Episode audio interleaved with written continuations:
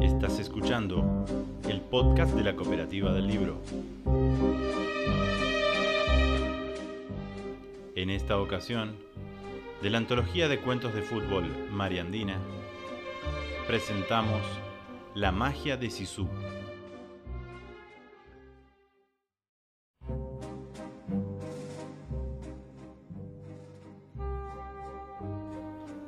Eran las 4 de la tarde del miércoles 18 de abril de 2007. Osvaldo se encontraba en el living analizando la programación deportiva de la TV. Buscaba, control remoto en mano, el partido que Barcelona jugaba por las semifinales de la Copa del Rey. Le interesaba ver a un pequeño formado en la cantera del club catalán. Disfrutaba de observar a los jóvenes prospectos porque él trabajaba en las inferiores de Godoy Cruz. Se disponía a disfrutar de la transmisión hasta las 6, hora en que le tocaba ir al entrenamiento, hasta que vio a su hijo acercarse con un signo de interrogación escrito en los ojos, ávido por conocer las verdades de este mundo. Era uno de esos momentos para los cuales Osvaldo creía nunca estar preparado. Ese momento en que el primogénito hace una pregunta incómoda. ¿Dios existe? ¿Cómo se hacen los bebés? ¿Qué significa peronismo? Papá, dijo el niño de nueve años, ¿Existe la reencarnación? Osvaldo, en general, era un tipo sencillo, práctico, alejado de lo místico y del esoterismo. Sin embargo, esa vez, a pesar del tópico, se jactaba de tener fundamentos para disipar la duda de su hijo. Recordó, por supuesto, la historia de Leandro Zambuesa. ¿Qué es la reencarnación? le preguntó Osvaldo de vuelta para saber lo que el purrete anduvo escuchando por ahí es cuando una persona se muere, pero su alma sigue viva y entonces vuelve a nacer. ¿Nace otra vez la misma persona? No, no, nace una persona distinta, pero con el espíritu del otro adentro, aclaró el niño. ¿Eso existe? La reencarnación, dijo Osvaldo, es la idea de que la esencia de una persona, llámese alma, espíritu o energía, deja un cuerpo que ya no sirve para volver a la vida en otro. Supuestamente, estas almas que regresan tienen algo que resolver en la tierra antes de irse al mundo de los muertos. A veces, la persona que vuelve a nacer se acuerda de cosas que le ocurrieron en la vida anterior o tiene habilidades que aprendió siendo otro ser humano. Su hijo lo miraba atento con el entrecejo fruncido, escuchando cada palabra, intentando otorgarle un sentido a todo lo que su padre decía. Osvaldo entonces procedió a contarle la historia de Leandro Zambuesa.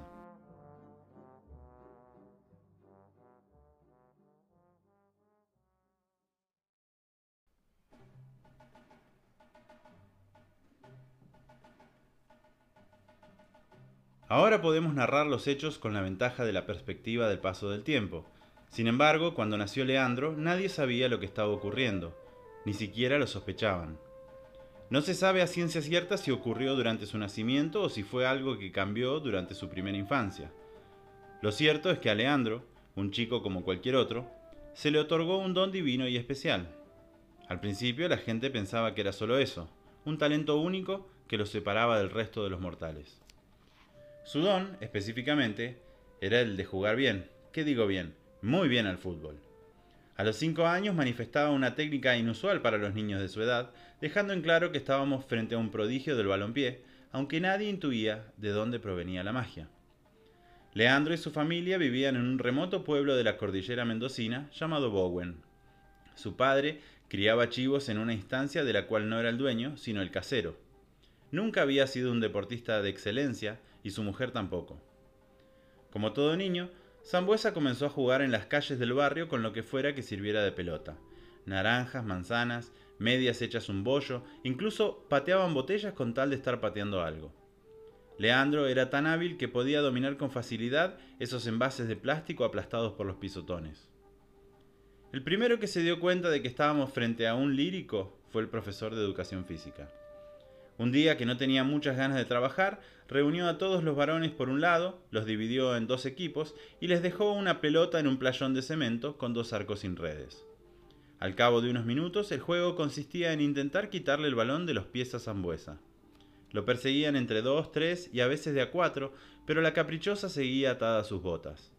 Muy atento, el profesor llamó a su cuñado, un ex jugador que se había dedicado a montar una escuelita de fútbol.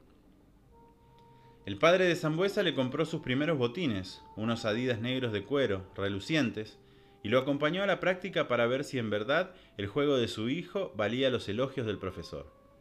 A Leandro lo incluyeron dentro del grupo de 8 años porque era más acorde a su porte físico. Para tener 6 años, era muy alto, el más alto de la clase, y era tan flaco que se podía adivinar cada uno de sus huesos. A poco de comenzar el partido, el portero del equipo de Zambuesa despejó un balón del área. Un compañero intentó controlarlo, pero le rebotó en el hombro y para suerte de todos, la pelota cayó en el muslo de Leandro. La controló con un toque y en ese mismo momento se dio cuenta de que el arquero estaba adelantado. No importó que estuviera en la mitad de la cancha, no importó que le quedara para la zurda, la de palo. La bola estaba suspendida en el aire, lista para un zapatazo violento. Leandro metió un zurdazo bien alto con el efecto necesario para que volviera a bajar antes de superar el arco. Golazo de cabo a rabo. Después de ese día, comenzó a jugar con los de 10 años.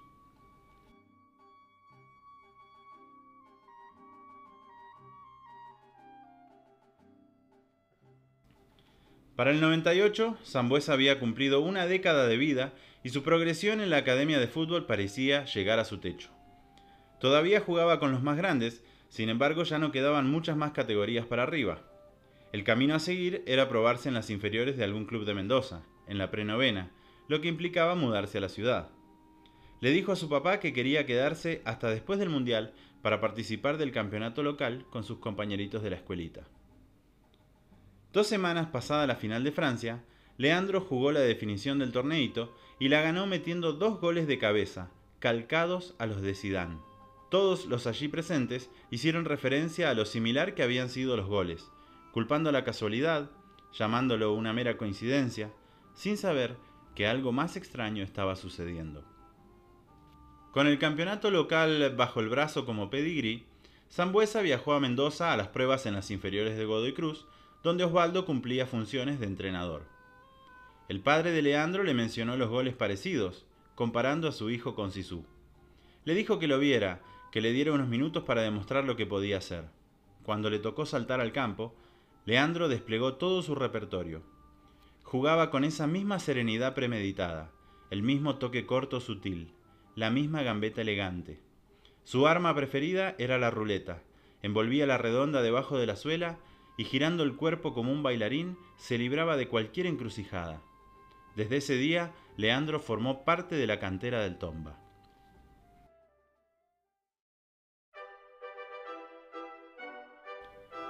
La prueba irrefutable de que alguna fuerza sobrenatural influía en el destino de Zambuesa fue en el año 2002, un miércoles de entrenamiento.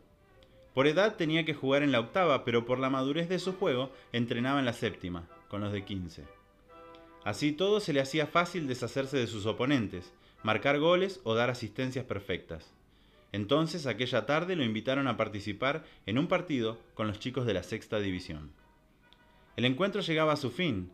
Había sido una actuación respetable la de Zambuesa ante rivales más grandes, hasta que un balón salió disparado por los aires muy cerca del arco rival, en el filo del área.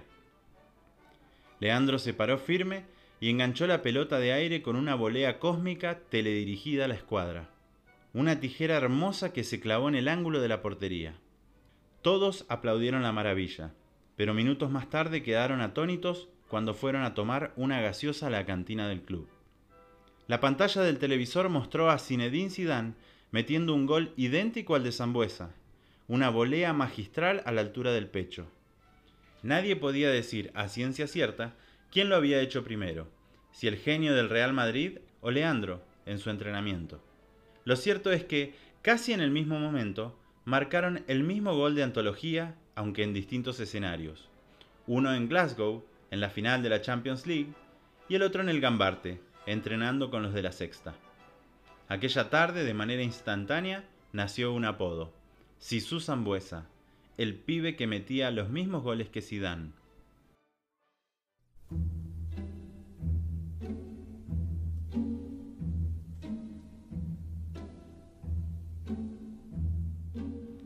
Los años pasaron con altibajos para ambos. Sisu, el de verdad, sufrió una lesión y su Francia quedó afuera del Mundial de Corea y Japón en la primera rueda. Luego vimos un Zidane magistral cosechando los últimos títulos de su palmarés. Por su parte, Leandro mostró los mismos altibajos que la estrella francesa.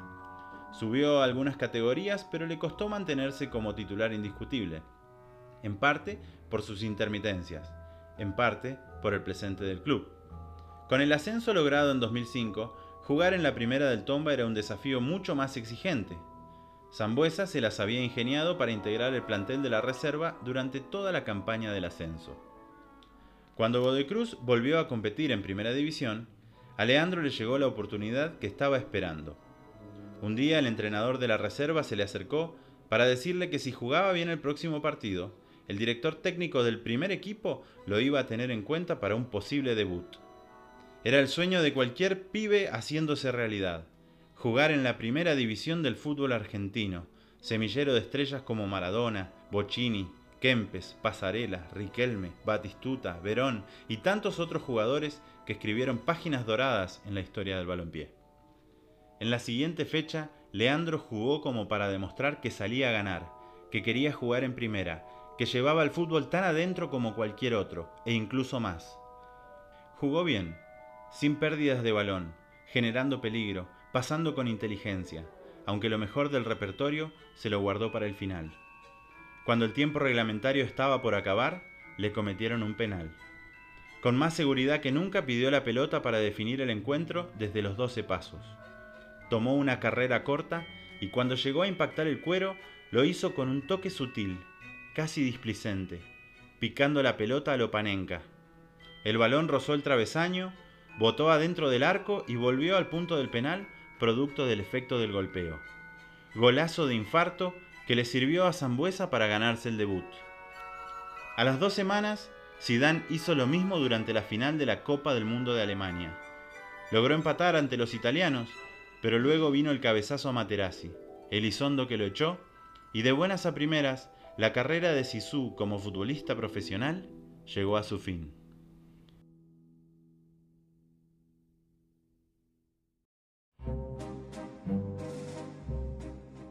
De ahí en adelante, Zambuesa no volvió a ser el mismo. Debutó en primera división, pero no dio la talla para mantenerse en el plantel. Perdió la magia. Si Suya no metía más goles, entonces él tampoco brillaba. Puede haber sido una rara, rarísima coincidencia, pero todo hace pensar que no, que algo inexplicable jugó su parte.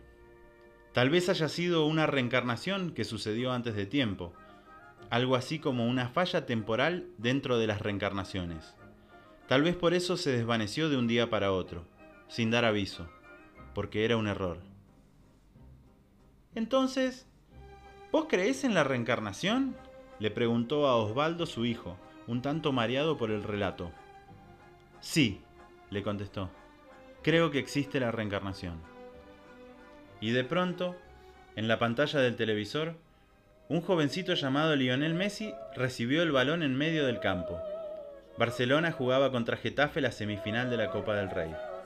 Messi se dio vuelta y se deshizo de un marcador y luego de otro, con caño incluido. De ahí arrancó su galopada desde el borde de la línea de cal hacia el área rival. Amagó a uno, eludió a otro y le rompió la cadera a otro más. Salió el arquero a tapar y cayó al suelo ante la gambeta del Rosarino. Se acababa la cancha, se quedaba sin ángulo, pero igual se barrió y metió un golazo de otro planeta. Un gol que hizo a todo el mundo recordar aquel de Diego a los ingleses.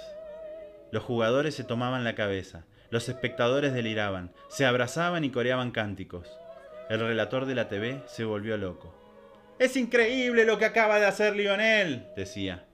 Es Maradona una vez más en la cancha, como si volviéramos en el tiempo a disfrutar del mejor de la historia. Mirá, papá, dijo el niño sorprendido apuntando a la televisión hay otras personas que también creen en la reencarnación.